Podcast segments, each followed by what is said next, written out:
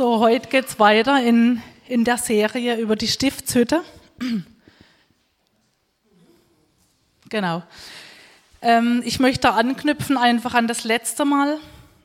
Hier vorne seht ihr ja auch die Stiftshütte aufgebaut, könnt ihr nachher gerne mal so im Detail auch nochmal schauen. Die Tigau-Kinder kennen die Stiftshütte ganz genau, weil wir haben sie zusammen zusammengebaut auf einer Gemeindefreizeit. Und der ein oder andere denkt vielleicht, Stiftshütte, pff, Altes Testament, was, was haben wir jetzt noch mit dem Alten Testament zu tun? Das ist doch alt, wie der Name schon sagt. Und, ähm, aber in, im Alten Testament, das trieft, das trieft von Gottes Liebe.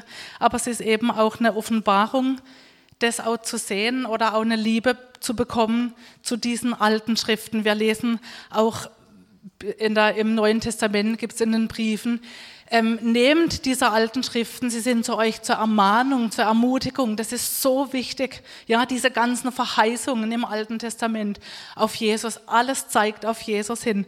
Und so auch die Stiftshütte. Aber es ist auch eben diese Offenbarung und da bete ich jetzt einfach noch dafür. Vater im Himmel, und wir wissen, dass, dass der Heilige Geist der Autor ist von, dem, von der ganzen Bibel. Und wenn wir dein Wort lesen, dann, dann ist es ja wirklich so, dass wir das nur in der Beziehung mit dir wirklich verstehen können. Und wir wollen nicht die Bibel lesen oder die Bibelstellen einfach um Info aufzunehmen, sondern wir wollen dir begegnen. Und ich bete es jetzt für diese Versammlung, dass du offenbarst, dass du das, was du offenbaren willst, dass das passiert in den Herzen von uns, die wir jetzt hier sind. In Jesu Namen. Amen. Ja, warum die Stiftshütte studieren überhaupt? Also erstmal in der Bibel gibt es 50 Kapitel über die Stiftshütte, habt ihr das gewusst? Und zwar vom zweiten bis fünften Mose sind diese Kapitel verteilt und im und der Hebräerbrief. Und vieles im Neuen Testament, gerade der Hebräerbrief, der bezieht sich so dauernd auf diese Stiftshütte oder auf den Tempel dann, das was nach der Stiftshütte kam, dass wir eigentlich mit dem Lesen von diesem Hebräerbrief das nochmal ganz neu, ganz tief verstehen, wenn wir über die Stiftshütte, wenn wir das schon gelesen haben, wenn wir das da Offenbarung bekommen haben, was da, was da alles ist. Weil alles wirklich wird erfüllt in Jesus und mich begeistert es unglaublich und ich hoffe, das euch auch. Ähm, ich will das nochmal kurz wiederholen von letztem Mal. Und zwar, in der Stiftshütte war es so, da gab es ein Tor, ein Vorhof, ein Heiligtum und das Allerheiligste. In das Allerheiligste durfte nur einmal im Jahr an Yom Kippur dieser hohe Priester mit diesem Sündopfer rein. Und sonst, die Priester waren im Heiligtum und im Vorhof einfach beschäftigt zusammen mit den Leviten. Also die Priester kommen auch, also gehören auch zu den Leviten, zu dem einen Stamm. Und wir können das verstehen von der Stiftshütte dann, das Evangelium. Ja, wie, was, ah nee, das kommt erst nachher. Genau. Hier geht es im Prinzip, die Heiden durften nicht in den Vorhof, die Heiden, die unbeschnitten waren. Die, die beschnitten waren, die durften in den Vorhof, also wir hatten das letztes Mal schon, die Priester, die Leviten, die durften sich hier ähm, aufhalten und im Heiligtum und im Allerheiligsten eben nur der hohe Priester. Und dann eben dieser Bogen ins Neue Testament, in diesem, im Hebräerbrief steht das, das steht so wunderbar da drin. Ähm, was das für uns heißt, die, der Christ, der sich bekehrt, er muss durch diese Tür, die Tür, wir wissen, das ist Jesus, ähm, er, er nimmt dieses einmalige Opfer von Jesus Christus an. Er geht weiter ins Heiligtum. Wir haben Freimütigkeit, das haben wir heute Morgen schon gehört. Wir haben Freimütigkeit ins Heiligtum. Nicht, weil wir so gute Menschen sind oder, ja, ich bin ja ganz okay oder so, alleine durch sein Blut. Und ich bete und ich bete es immer wieder, dass uns das nicht verloren geht, dass wir das nicht als selbstverständlich erachten oder, oder äh, lass mal, was weiß ich, wie heißt 100 Grad sein oder irgendwas. Ähm, ist nicht so wild, ja? Nee, dass wir vollen Ernstes dieses Opfer von Jesus annehmen, dass wir wissen, Jesus ist wirklich gestorben für meine Schuld, für meine Sünden und dann, wir wissen, als Jesus gestorben ist, der Vorhang von oben nach unten, er ist zerrissen. Der Weg war frei ins Allerheiligste. Und das, das können wir noch viel besser erfassen, wenn wir die Stiftshütte kennen, wie das damals war.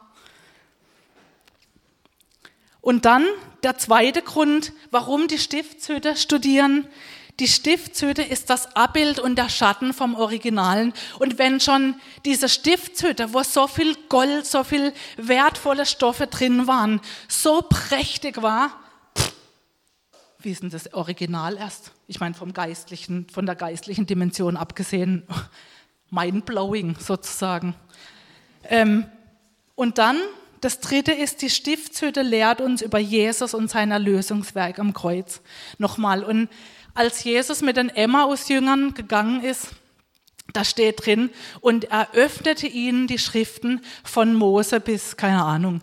Und ich, ich könnte mir gut vorstellen, er hat ihnen die Stiftshütte erklärt. Er hat gesagt, hey, ich bin doch das Tor. Ich bin doch die Tür. Ich bin doch das Lamm auf dem Brandopferaltar. Ich bin doch der, der euch reinwascht. Hier, das lebendige Wasser. Ich bin das lebendige Wasser. Dann im Heiligtum, ich bin das Licht der Welt. Habt ihr das, habt ihr das nicht begriffen? Der Messias ist das Licht der Welt. Ich bin das Brot des Lebens. Ich, Jesus, ich bin dieser Räucheraltar. Meine Gebete sind's. Ich habe für dich gebetet, Petrus, dass dein Glaube nicht aufhört. Ich bin das Heiligste, Allerheiligste. Ich bin Yahweh. Ich bin, der ich bin. Und die Emmaus-Jünger heißt dann, als er das Brot brach, oh, stimmt, hat nicht unser Herz gebrannt, hat nicht alles gebebt, als der uns das da erklärt hat, als wir, pff, als wir kapiert haben. Und was mir so gefällt, die, die rannten zurück, gingen in diesen Obersaal oder wo die sich äh, getroffen hatten, kamen rein, wir haben, wir haben Jesus getroffen in dem Moment heißt und Jesus war mitten unter ihnen und er öffnete ihnen die Schriften. Er hat es den anderen auch nochmal einfach erklärt. Und ich glaube, die Zeit, wo er immer wieder den Jüngern erschien, nach, also als er auferstanden ist, er hat ihnen so viel erklärt und ich glaube, da war die Stiftshütte auf jeden Fall dabei. Mich begeistert es unglaublich und ich hoffe, der Funke, der geht rüber. Echt. Das ist Gottes, das ist Gottes Thema, die Stiftshütte. Das ist sein Buch, sein Ding. Und die Stiftshütte und alle Geräte, sie weisen auf Jesus hin. Und es wird erfüllt in Jesus. Und das ist auch der Grund von der heutigen Predigt, dass wir das Erlösungswerk von Jesus wirklich neu begreifen. Weil Jesus ist und bleibt der einzige Weg zu Gott.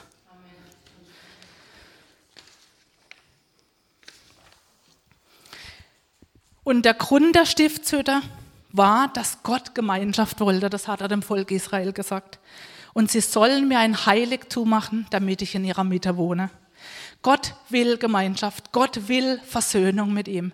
Er möchte, dass die Menschen zu ihm kommen. Und von uns Gläubigen heißt, wir sind Botschafter an Christi Stadt. Das steht im 2. Korinther 5, Vers 20.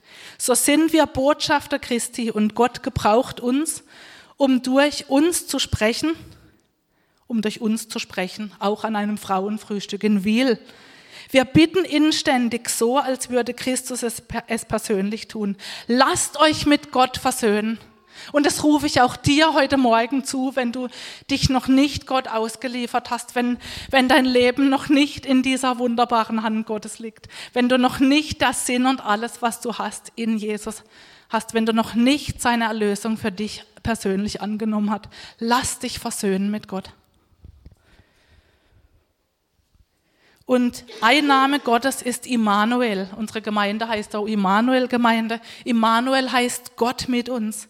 Deshalb wird der Herr selbst das Zeichen geben. Seht, die Jungfrau wird ein Kind erwarten. Sie wird einen Sohn des Leben, das Le sie wird einem Sohn das Leben schenken und er wird Immanuel heißen. Das heißt Gott mit uns. Und das ist auch unser Bekenntnis hier. Gott mit uns und das ist unser Wunsch, dass er spürbar, dass, er, dass wir seine Gegenwart erleben, dass Menschen, die hierher kommen, Gott abspüren, Jesus abspüren, der Heilige Geist, dass, dass Ruhe reinkommt, dass sie getröstet werden, dass dieser Schmerz gehen kann, dass Heilung geschieht an Leib, Seele und Geist.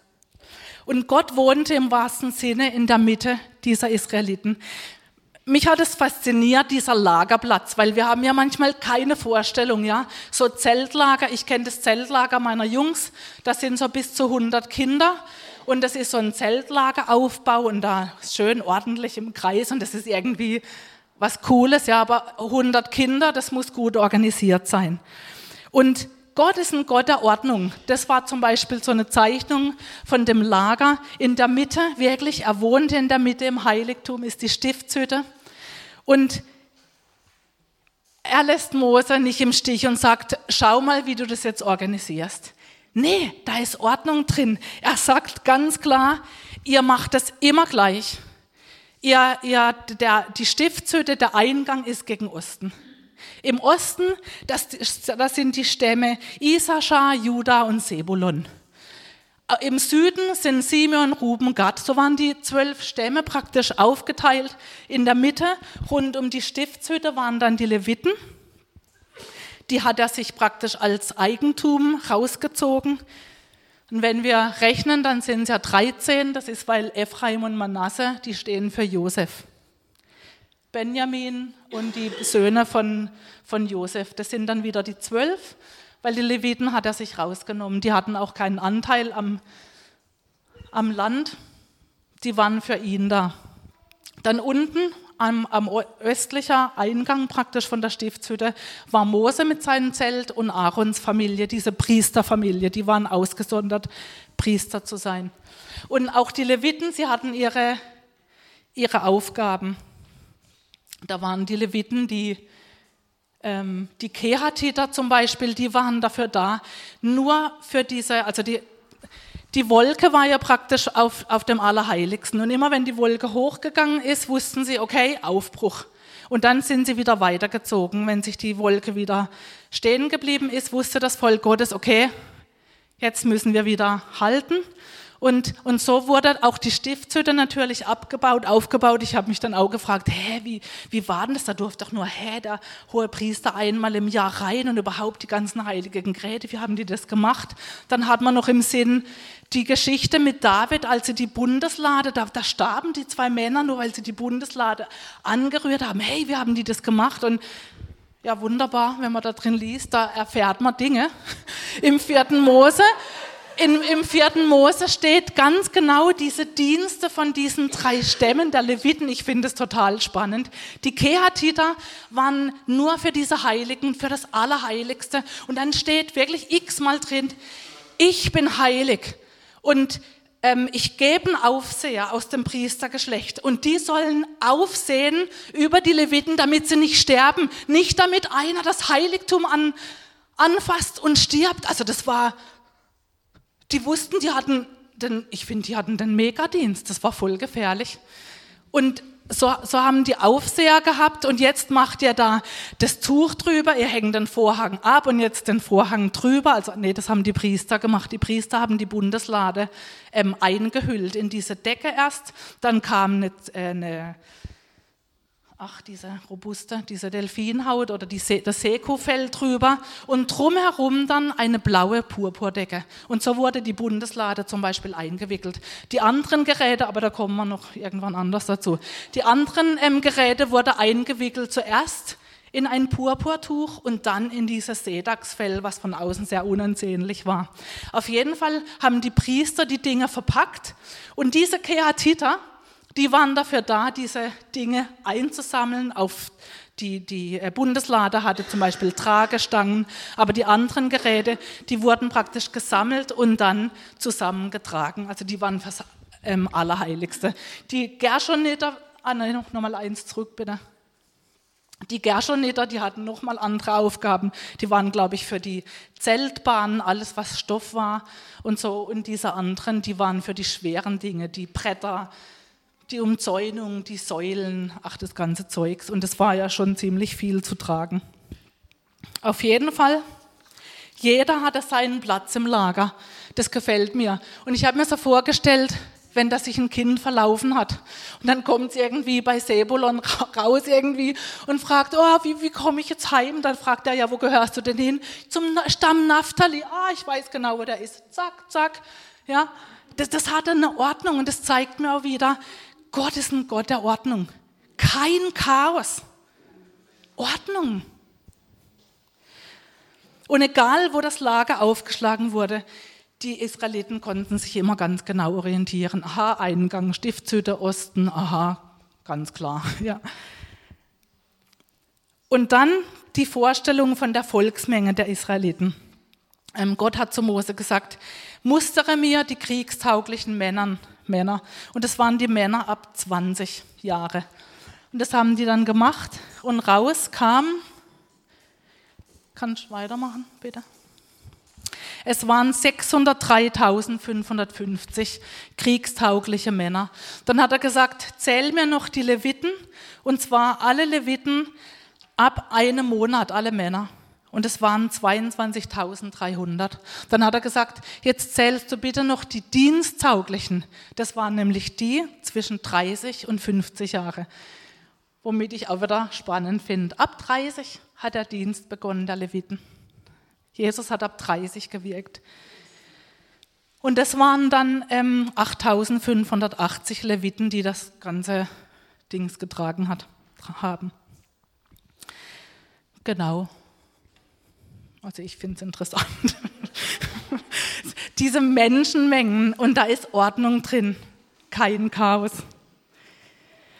Und jeder Bestandteil, jetzt gehen wir zur Stiftshütte. Eigentlich wollte ich heute die Umzäunung machen, ähm, die, der Eingang, dann noch der Altar, das Waschbecken. Dann habe ich gedacht, na, ich habe ja keine drei Stunden Zeit wahrscheinlich. Ähm, wir machen einfach eins nach dem anderen. Wie? Wie? Warte, ihr wisst ja noch nicht. ähm, ich glaube, wir kommen oder ich, wir werden heute nur die Umzäunung und der Eingang machen zum Vorhof und da steckt so viel drin. Und ich habe gedacht, ja, wir haben ja wir haben ja keinen Zeitdruck. Eins nach dem anderen einfach und wir graben. Wir graben, wir wollen nicht oberflächlich drüber weggehen, sondern wir graben nach diesen Goldnuggets. Ich hoffe, ihr wollt es auch. Und jetzt kommen wir zur Umzäunung eben. Das lesen wir auch im 2. Mose 27, 9 bis 19, wenn sich das jemand nachlesen will. Da gab es diese Umzäunung und da war ganz klar, das hatten wir auch letztes Mal schon, es gibt ein Innen und ein Außen. Es ist eine ganz klare Abtrennung. Da gibt es nicht irgendwelche Leute, die auf den Säulen sitzen, so ein bisschen dazwischen oder so. Es gibt ein drinnen und ein draußen. Ist auf der einen Seite eine Ermutigung, auf der anderen auch eine Warnung. Die Fläche des Vorhofs war 25 mal 50 Meter. Der, die Umzäunung, das waren 60 Säulen, die waren etwa 2,50 hoch. Was sind die Balken? Sind die Balken 2,50? bisschen mehr, gell? Auf jeden Fall konnte da selbst ein sehr großer Mensch nicht einfach drüber schauen. Sie haben wohl gehört, weil es waren ja nur Zeltbahnen, aber sie konnten nicht reinsehen, auch nicht. Es war klar abgetrennt. Diese Säulen, die hatten Sockel aus Kupfererz, also Bronze, und Haken und Kapitelle aus Silber. Und dann gab es diesen Vorhang ringsum und der war aus weißem Leinen. Gerade noch eins weiter. Genau, der Vorhang war aus weißem Leider Byssus. Und die Säulen, die waren aus Akazienholz. Und Akazienholz, das galt als ewiges Holz, weil es sehr hart ist und galt als unverderblich. Das war wie so ein Bild auf die Ewigkeit. Und da sehen wir schon die Erfüllung in Jesus. Jesus sagt von sich selber auch, ich bin das Leben. Ja, ich bin das ewige, unvergängliche Leben. Wenn du an mich glaubst, dann hast du ewiges Leben. Dann haben wir diesen Vorhang. Der weiße Vorhang, das ist aus Flachs, das weiße Leinen. Das ist das Bild für Reinheit und Gerechtigkeit. Und ich kann mir vorstellen, wenn man in dem Vorhof stand und ringsum diese weißen Leinen, ich glaube, das hat schon was mit den Leuten gemacht. Die wussten, das ist, das ist auch kostbar so viel, so viel weißer Stoff. Wir sind jetzt in einem, in, in, Gottes, in, in Gottes Raum, im Prinzip auch schon im Vorhof. Und die Erfüllung in Jesus, klar, Jesus, die fleckenlose Reinheit von Jesus, diese Sündlosigkeit, dieser gerechte, vollkommene Mensch. Und das lesen wir auch bei der Verklärung auf dem Berg, wo es heißt, und sein Gewand strahlte weißer wie weiß. Ja, und dann gibt es noch einen Vergleich zur Offenbarung, und zwar zur Hochzeit des Lammes mit seiner Braut, nämlich seiner Gemeinde. Und es wurde ihr gegeben, der Braut, sich in feine Leinwand zu kleiden, rein und glänzend. Denn die feine Leinwand ist die Gerechtigkeit der Heiligen.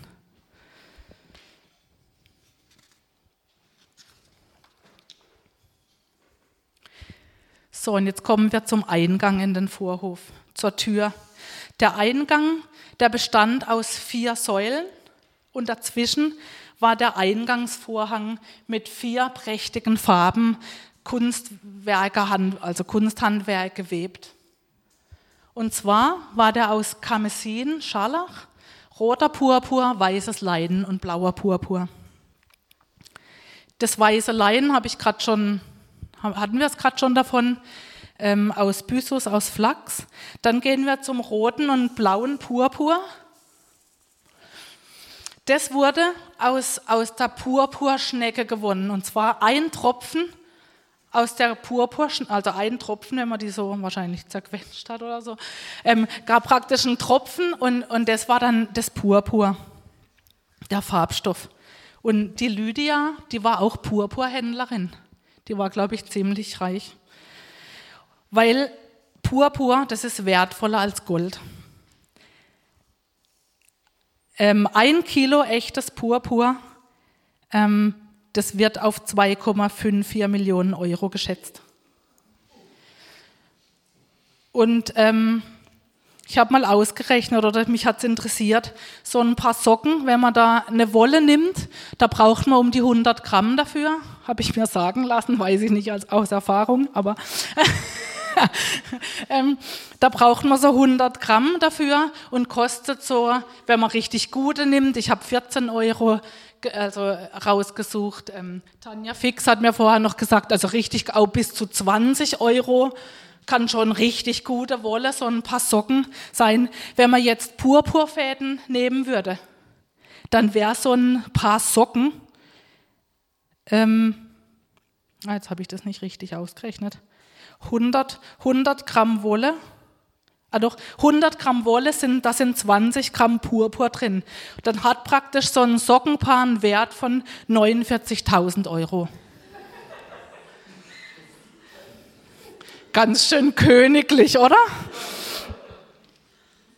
Einfach um uns so das Gefühl zu geben, hey, da war Pracht, da war, da war Kostbarkeit, aber nicht zur Schau gestellt. Und das gefällt mir so. Das war dezent, das war nicht irgendwie, weiß nicht, ja, es war nicht zur Schau gestellt, das war einfach drin, weil es wertvoll ist, weil Gott wertvoll ist, weil Gott heilig ist da braucht man das dann einfach. Ja. Dann gibt es den, den, Farbstoff von Karmesin und Scharlach. Der ähm, Karmesin-Farbstoff, der kommt aus der Schildlaus. Die wurde, die wurde auch mit einem Mörser so zerquetscht. Oder ich glaube, die Eier waren es von der, von der Lausmutter. Nee, wie vom, vom Lausweibchen, Entschuldigung. Da, hat man so einen violetten Farbstoff dann rausgezogen. Und Scharlach, Scharlach, da, da steckt dieses hebräische Wort Tola drin. Und das ist der Wurm. Und das ist der Karmesinwurm. Und da kommt auch dieser rote Farbstoff raus. Und dieser rote Farbstoff hat die Farbe wie unser arterielles Blut. Und deswegen, ja, wir kommen da nachher noch drauf. Welcher Bezug? Wir wissen es. Und deswegen erfüllt sich alles in Jesus, auch in diesem Vorhang. Und zwar stehen die vier Säulen und die vier Farben ähm, stehen für die vier Evangelien und zeigen auf die vier Evangelisten. Wir haben die vier Evangelien, das Matthäus, Markus, Lukas und Johannes Evangelium und wir wissen, dass der Schwerpunkt von Matthäus immer der Gesalbte Gottes war. Das, das fängt an mit diesem Stammbaum. Er will uns sagen, dieser Jesus, es ist der Sohn Davids, da ist die königliche Abstammung, ja, der Gesalbte, der Messias. Dann, nee, nee, nee. Das Markus-Evangelium, ähm, der Markus, der zeigt dieser Knecht Gottes, ja, dieser leidende Knecht. Der Lukas, der zeigt, Jesus war Mensch, aber er war der vollkommene Mensch. Und Johannes zeigt, der ewige Sohn Gottes, dieser Sohn, ja, das Johannesevangelium ist voller Sohn und Vater. Und die vier Farben, die zeigen das auf.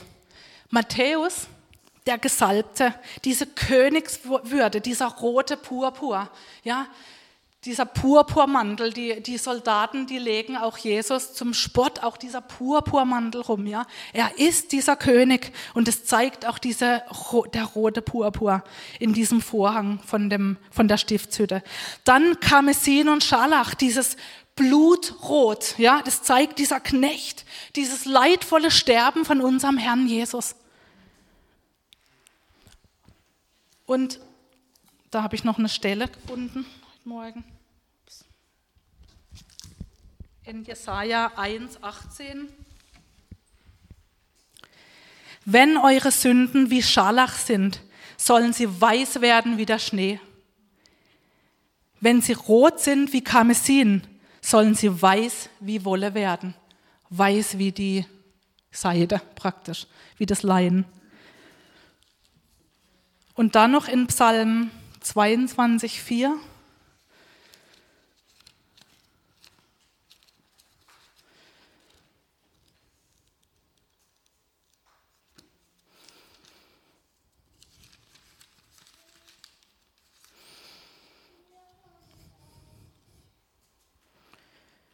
Nee, das stimmt nicht. Das stimmt nicht. Da habe ich mir was Falsches aufgeschrieben. Auf jeden Fall äh, weist der David in einem Psalm, ähm, ist die Prophetie, wo er für Jesus spricht, ich bin ein Wurm. Und das ist genau dieser Tola, dieser Karmesinwurm. Und genau wie dieser Wurm zerquetscht wird für diesen, äh, für diesen kostbaren Farbstoff, so wurde auch Jesus, sein, so wurde auch Jesu Blut für uns vergossen. Damit wir dieses wertvolle, unvergängliche Leben haben. Ich weiß nicht, mit mir macht das was. Das, die Ehrfurcht, die wird größer.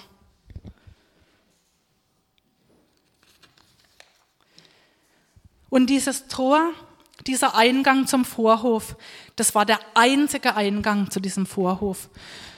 Wenn man an der, an der Westseite stand, dann musste man halt den ganzen, die, die ganze, ähm, das ganze Areal halt umqueren. Es gab nur dieser eine Eingang. Und heute ist es auch nicht anders. Wenn du heute zu Gott kommen willst, dann gibt es nur einen einzigen Weg, sagt Jesus auch von sich selber. Es gibt nur eine Tür und es gibt keine andere Möglichkeit. Es gibt kein Buddhismus, kein Gutmenschsein, keine Esoterik, keine eigene Vorstellungen oder ich bemühe mich irgendwie. Es wird schon. Das sind alles keine Türen. Es gibt nur eine einzige Tür. Das möchte ich heute wirklich. Es steht im Wort und was Gott sagt, ist die Wahrheit. Lass dich überführen von ihm. Und komm, komm durch diese Tür. Jesus sagt, ich bin die Tür. Und wer durch diese Tür reinkommt, der soll, der soll Leben haben. Der Eingang zum Vorhof, der war circa 10,5 äh, Meter breit. Wenn man sich vorstellt, die Breite war ja 25 Meter, dann finde ich, war das schon ein recht großes Tor eigentlich. Da hat nicht nur einer so reingepasst. Das heißt doch nichts anderes wie Gott ladet großzügig ein. Er möchte, dass wir kommen. Ich will in eurer Mitte wohnen. Kommt, kommt in den Vorhof mit eurem Jubel. Ja, steht in Psalm 100 oder wir singen es. Kommt in sein Tor mit dankbarem Herzen. Kommt in den Vorhof mit Lobgesang. Und Gott ruft aus dem Zelt raus. Kommt und tretet hinzu. Kommt mit eurem Opfer. Und mit eurem Opfer, weil jeder, der durch diesen Eingang kam, er kam nicht einfach so, jetzt will ich mal schauen, wie so, was so geht, er kommt mit einem Opfer, er kommt nicht mit leeren Händen. Und es gab verschiedene Opfer. Es gab freiwillige Opfer und es gab verordnete Opfer wie Sündopfer, Schuldopfer, das war verordnet. Es gab aber auch freiwillige Opfer, die Brandopfer, die Ganzopfer, da wurde das ganze, das ganze Tier verbrannt. Das war eine Hingabe. Es gab das Dankopfer, auch Hingabe an Gott, aber man kam nicht mit leeren Händen. Und zum Beispiel eben dieses Brandopfer, das vollständig verbrannt wurde. Es musste aus dem eigenen Besitz kommen. konnte man nicht kaufen, dann so kurz vor der Stiftshütte, sondern es kam aus dem eigenen. Das heißt, da war schon eine andere Kostbarkeit da, da hatte man schon eine Beziehung zu diesem Tier. Und das, wenn man das dann praktisch gebracht hat, dann galt es als Hingabe. Und dann stand drin, dann bring das dein Rind. Ja, was ist, wenn du kein Rind hattest? Konntest du dann nicht kommen? Konntest du dann kein Hingabeopfer machen? Nee. Gott will, dass alle Menschen kommen. Dann sagt er, wenn du kein Rind hast, dann komm eben mit einem Schaf oder mit einer Ziege und bring's als Hingabeopfer. Was ist, wenn du kein Schaf und keine Ziege hattest? Dann hat Gott auch wieder eine Lösung gehabt. Dann sagt er, dann komm mit zwei Turteltauben. Aber komm. Und das zeigt mir die Gnade, die unendliche Gnade von Gott. Jeder hatte die Möglichkeit, ein solches Opfer zu bringen. Wenn ich mich Gott hingeben will, dann habe ich immer, kann ich immer kommen, ja. Und je nachdem, wie er sich leisten konnte. Und das zeigt eben, Gott will allen Menschen begegnen. Er sagt, komm, so wie du bist, ob reich oder arm, komm in meine Nähe, aber komm. Ich möchte Gemeinschaft mit dir. Und die Erfüllung in Jesus für uns heute, das Heil, so wie der breite Eingang, das Heil gilt allen Menschen, allen.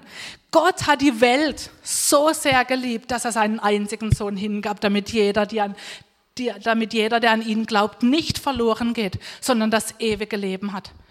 Alle, Gott hat die Welt, die ganze Welt so geliebt, dass da stecken alle drin. Oder eben, was vorher schon äh, gesagt habe, Johannes 10, Vers 9, ich bin die Tür. Wenn jemand durch mich hineingeht, wird er gerettet werden. Wer ist der jemand? Da kann doch jeder dann kommen. Jeder. Jemand, das bist du. Du bist ja jemand.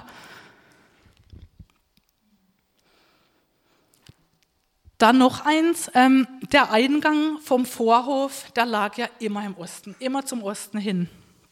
Das heißt, im Osten geht ja die Sonne auf. Das heißt, wer in die Stiftshütte ging, musste sich von der Sonne abwenden. Und die Sonne, die galt als Gottheit. Die Sonne wurde angebetet, wird ja heute zum Teil auch noch, glaube ich, zum Teil angebetet. Ähm, da musste man im Prinzip ihr den Rücken zuwenden und sagen, ich wende dir jetzt den Rücken zu, ich wende den Göttern, den Götzen den Rücken zu und ich komme zu dem einzig lebendigen Gott. Ich komme in diese Stiftshütte rein und ich bekenne und ich erkenne, Gott ist der einzig wahre Gott. Ich lasse alles hinter mir. Das heißt für uns heute, wenn ich in die Nähe von Gott komme, dann wende ich mich auch von der Sonne ab, von den Gottheiten. Was sind denn die heutigen modernen Gottheiten? Was könnte die Sonne sinnbildlich in deinem, in meinem Leben sein? Ist es nicht so, dass, dass es Menschen gibt, die die Schöpfung die Natur anbeten? Die das die da aufgehen, die da das schon wirklich wie ein Gott ist. Man würde es natürlich nie so sagen. Aber unser Herz, das, wenn du dich irgendwo angesprochen fühlst, dann weißt du es. Dann gibt es moderne Götzen wie Body Shaping oder dein überhaupt das Aussehen, Auto, Haus, Besitz, Zocken oder was auch immer. Das sind die modernen Götzen, ja. Oder andere Menschen, mir sind andere Menschen, ich behandle die schon fast. Das ist mir so wichtig, was denken die von mir? Bin ich angenommen? Bin ich wer? Sehen die mich? Ja, ja.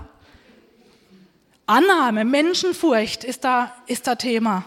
Dann die Beziehung zu den Menschen, das kann auch ein Gott sein. Mein Partner kann mein Gott sein, wird man nie sagen. Aber wenn der über Gott steht, wenn ich den wichtiger finde als, als Gott, dann ist er mein Gott. Oder der Gott, der Bauch ist ein Gott, steht irgendwo. Ja, da gibt es viele Götter, würden wir so nie, Götze, ja. Aber wenn man drüber nachdenkt, was ist ein, vom Herzen her wichtig. Oder Kinder. Oh, meine Kinder, das ist das Wichtigste, was ich habe. Oder geistlich gesehen, ist mir wichtiger mein eigenes Bild über Gott? Habe ich mein eigenes Jesusbild? Muss genau Jesus genau der sein, den ich, den ich mein zu sehen oder den ich haben will? Oder, oder was ich schon weiß über den Heiligen Geist, aber nicht weiter. Nur so weit. Immer schön Ball flach halten. Oder der Vater. Ja, der Vater, der ist ja so wie mein eigener Vater vielleicht, wenn ich schlechte Erfahrungen gemacht habe oder auch wenn ich gute Erfahrungen gemacht habe. Sehe ich Gott als meinen Vater, wie, wie mein Vater eigener Vater war? Oder bin ich bereit, den Rücken zuzudrehen zu diesem zu dieser Sonne und zu sagen, nee, ich schaue Gott an. Und in deinem Licht sehen wir das Licht. Und dann heißt, und im Ansehen von Jesus, wir werden verwandelt von Herrlichkeit zu Herrlichkeit in sein Bild. Unsere Gesinnung, unser, das, was wir denken, das wird verwandelt, wenn wir bereit sind, alles, was wir meinen, was so, oh, ihr wisst, was ich sagen will. Und wir richten uns auf auf diesen Jesus, den Anfänger und Vollender von unserem Glauben. Bin ich abgeschweift. Und durch das Bild vom Eingang zur Stiftshütte sagt eben Jesus auch zu uns heute, das was er in Matthäus 11, was in Matthäus 11, 28 steht. Kommt alle, alle, alle, alle, alle her zu mir, die ihr müde seid und schwere Lasten tragt. Ich will euch zur Ruhe bringen oder ich will euch Ruhe schenken. Nehmt mein Joch auf euch. Ich will euch lehren, denn ich bin demütig und freundlich und eure Seele wird bei mir zur Ruhe kommen. Denn mein Joch passt euch genau und die Last, die ich euch auflege. Was ist dieses Joch? Kann es sein, dass dieses Joch die Gesinnung Jesu ist? Nehmt meine Gesinnung. Ich will euch lehren. Denn meine Gesinnung, passt euch genau. Und es wird zum Schluss in, lese ich Philippa 2, 1 bis 11 vor. Diese Gesinnung Jesus, seine Einstellung, das ist das, was so hier rauskommt. Und der Brief ging an die Philippa, der Brief ging aber auch an die Immanuel-Gemeinde Herbelsheim. Und alle, die auch noch dabei sind, an die Gläubigen, an alle. Wenn es bei euch irgendeine Ermutigung durch Christus gibt, einen liebevollen Trost, Gemeinschaft, die der Geist Gottes bewirkt, Barmherzigkeit und Mitgefühl, dann macht meine Freude vollkommen, indem ihr in derselben Einstellung und Liebe von ganzem Herzen zusammensteht. Und das hat mich so gefreut, was Margret heute Morgen schon gesagt hat und auch Jenny. Es geht um die Liebe auch untereinander.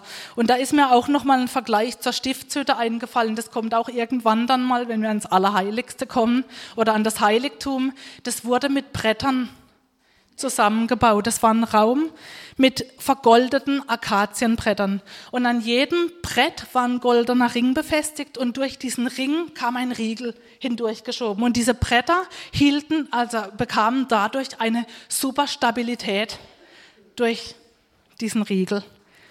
Und auch das wurde praktisch durch Jesus erfüllt für uns heute. Wir Gläubigen sind wie diese Akazienbretter, manchmal ziemlich hart, aber Gott hat uns vergoldet. Er hat uns auch einen silbernen Sockel verpasst. Ja, wir stehen fest auf Jesus Christus, aber es geht um dieses, er hat uns vergoldet. Und die Gemeinde wird ja im Neuen Testament auch als Tempel Gottes verglichen. Und so hält dieser Tempel zusammen, indem wir zusammenstehen und indem wir verbunden sind durch diesen Riegel. Und der Riegel ist die Liebe Jesu, die für uns vergossen ist, aber auch die Liebe untereinander. Weil wenn da ein Brett weiter draußen steht, und wir hatten diesen Eindruck auch, ähm, den Jenny auch mal weitergegeben hat, nicht heute, aber die Gemeinde ist durch gegenseitige Liebe und Vergebung stabil. Und es wird genau damit auch ausgedrückt. Wir wollen doch diese Bretter sein, die, die sich da ein, einfügen, damit dieser Riegel da durchgeht, damit wir wirklich Stabilität bekommen. Und wir wollen uns nicht hinreißen lassen, dass irgendwie eine bittere Wurzel unter uns aufgeht, in dem Unvergebenheit da ist. Und deswegen, echt, ich rufe heute auf, wenn du etwas heute hier in der Versammlung gegen einen, der hier ist, ich kenne nicht eure Beziehungen untereinander. Aber wenn du etwas hast gegen einen anderen, bitte, bitte, bitte bring es in Ordnung. Das ist Gottes Wille. Wenn du Jesus lieb hast, dann bring es bitte in Ordnung. Um deinetwillen, um des anderen Willen, aber auch um, den, um die Gemeinde willen. Und was die Gemeinde angeht, das ist sein Leib. Das macht einen Unterschied. Das ist nicht unwichtig. Wenn du einen Groll hast gegen jemanden, dann dann hat, dann, dann hat das mit, dem, mit der ganzen Gemeinde zu tun, mit der weltweiten Gemeinde. Ist, ist uns das bewusst? Also mir manchmal nicht.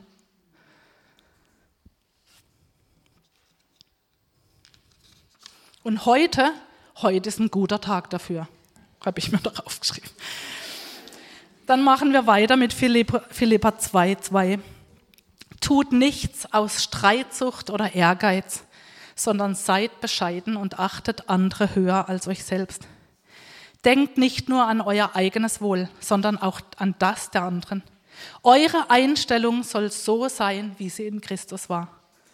Er war genauso wie Gott, aber er nutzte es nicht aus, Gott gleich zu sein, sondern er legte alles ab und wurde einem Sklaven gleich. Er wurde Mensch und alle sahen ihn auch so. Er erniedrigte sich selbst und gehorchte Gott bis zum Tod, ja, bis zum Tod am Kreuz. Darum hat Gott ihn über alles erhöht und ihm den Namen geschenkt, der über alle Namen steht. Denn vor dem Namen Jesu wird einmal jedes Knie gebeugt.